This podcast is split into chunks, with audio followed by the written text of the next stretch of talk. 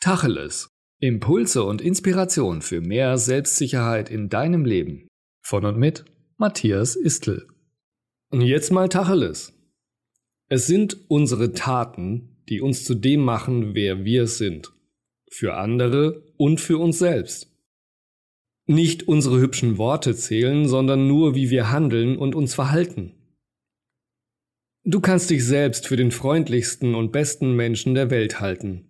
Wenn du aber rein gar nichts davon gegenüber anderen Menschen lebst, wirst du für sie niemals das sein, was du in dir selbst siehst.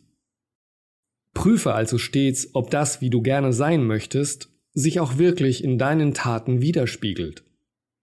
Wie verhältst du dich tagtäglich? Wenn du als ein freundlicher, liebevoller Mensch wahrgenommen werden möchtest, dann schenke anderen eine freundliche Geste. Unterstütze die Menschen, auch Fremde. Handle immer nach dem dir Bestmöglichen. Dann bist du irgendwann mehr als nur irgendwelche hübschen Worte.